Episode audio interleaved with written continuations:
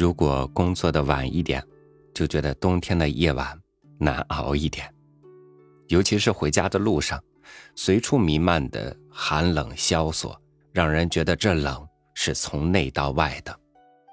但是，如果你能看见远远窗户上的人影，或者路过一处路边小吃摊，看着那热气腾腾的白气，我想，你又会从心底生出暖来。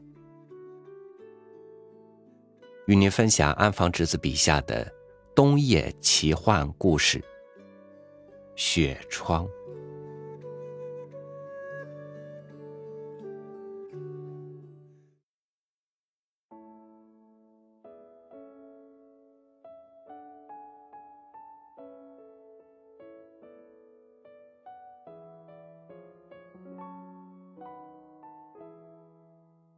山脚下的村庄里，摆出了一个卖杂烩的车摊儿。突然亮起来的四方形的窗子里，映出一个缠着头巾、脸上挂着笑容的老爹，写着“杂烩雪窗”的布帘儿，在风中呼啦啦的飘扬。雪窗是店的名字吧？一个顾客问：“啊，就算是吧。”老爹一边磨芥末一边答道：“哦，那还没有下雪就叫雪窗，是什么意思呢？”杂烩是冬天吃的东西呀。老爹这样说完，心想：“我回答的有点牛头不对马嘴吧。”山里的冬天来得早。初雪的那天晚上，四野一片白茫茫的。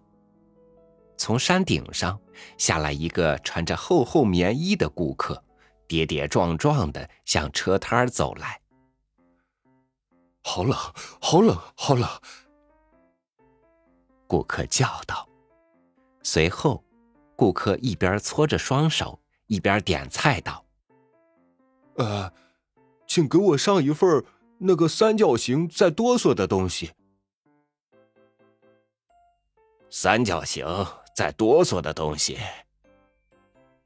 老爹一下抬起了脸，天哪，竟是一头狗獾，眼珠圆溜溜的，尾巴像上好的大毛笔一样蓬松。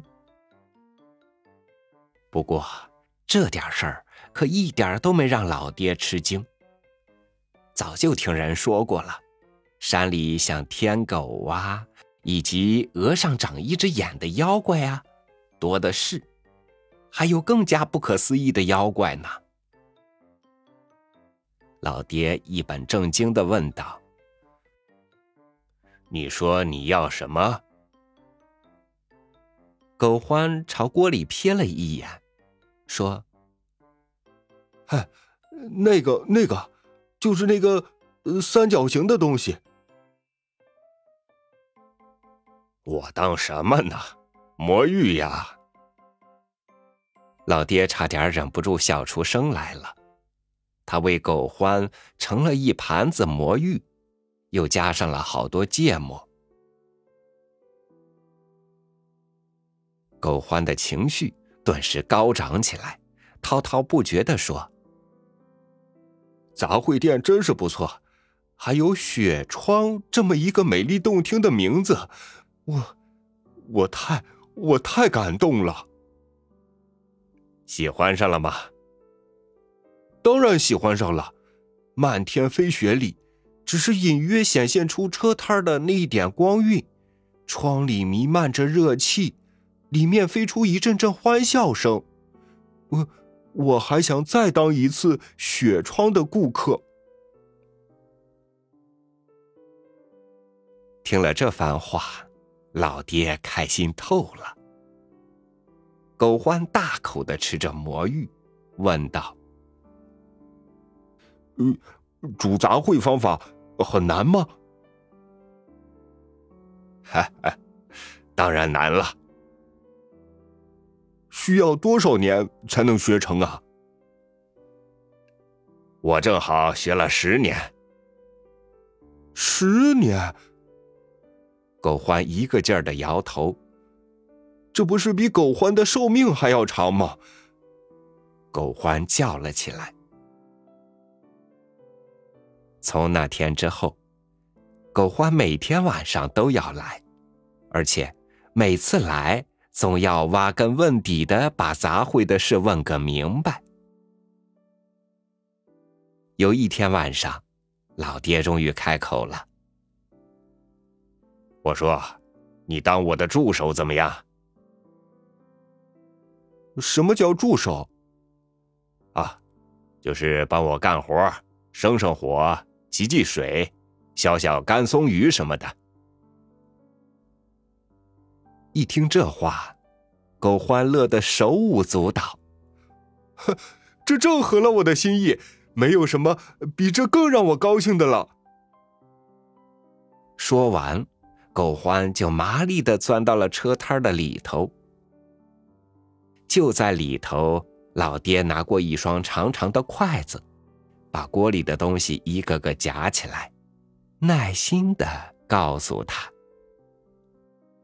这个是萝卜，这个是卷心菜卷儿，这个是鱼卷儿。”狗欢一边嗯嗯的不住点头，一边又一个个忘掉了。尽管是这样，狗欢干的还是相当卖力。他特别会洗芋头，洗的特别干净。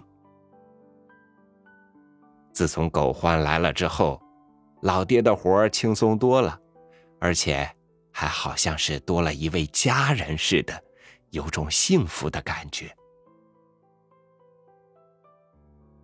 在此之前，老爹一直是孤零零的一个人。许久许久以前，妻子死了，后来，幼小的女儿又死了。女儿的名字叫美代。细雪飞舞的夜里，呜啊，老爹总是会听到从遥远的天空中传来美代的哭泣声。特别是顾客们全走光了，孤零零一个人的老爹熄了车摊的灯时，就甭提有多寂寞了。可自从狗欢来了以后，熄灯前的那个短短的片刻，却变得欢快起来。顾客一离去，狗欢就会拿出两个酒杯，咔当一声摆好。说：“来，老爹，喝一盅吧。”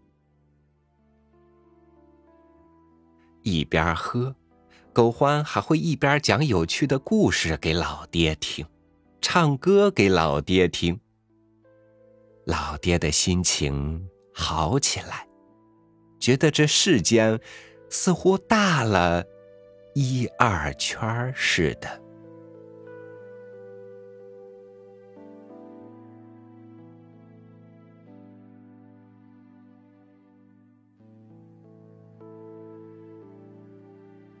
那些给了人间温暖和帮助的人们，早起的城市美容师、早点摊儿们，晚睡的便利店店员，奔波的幸福搬运工。这些人，谁给他们温暖呢？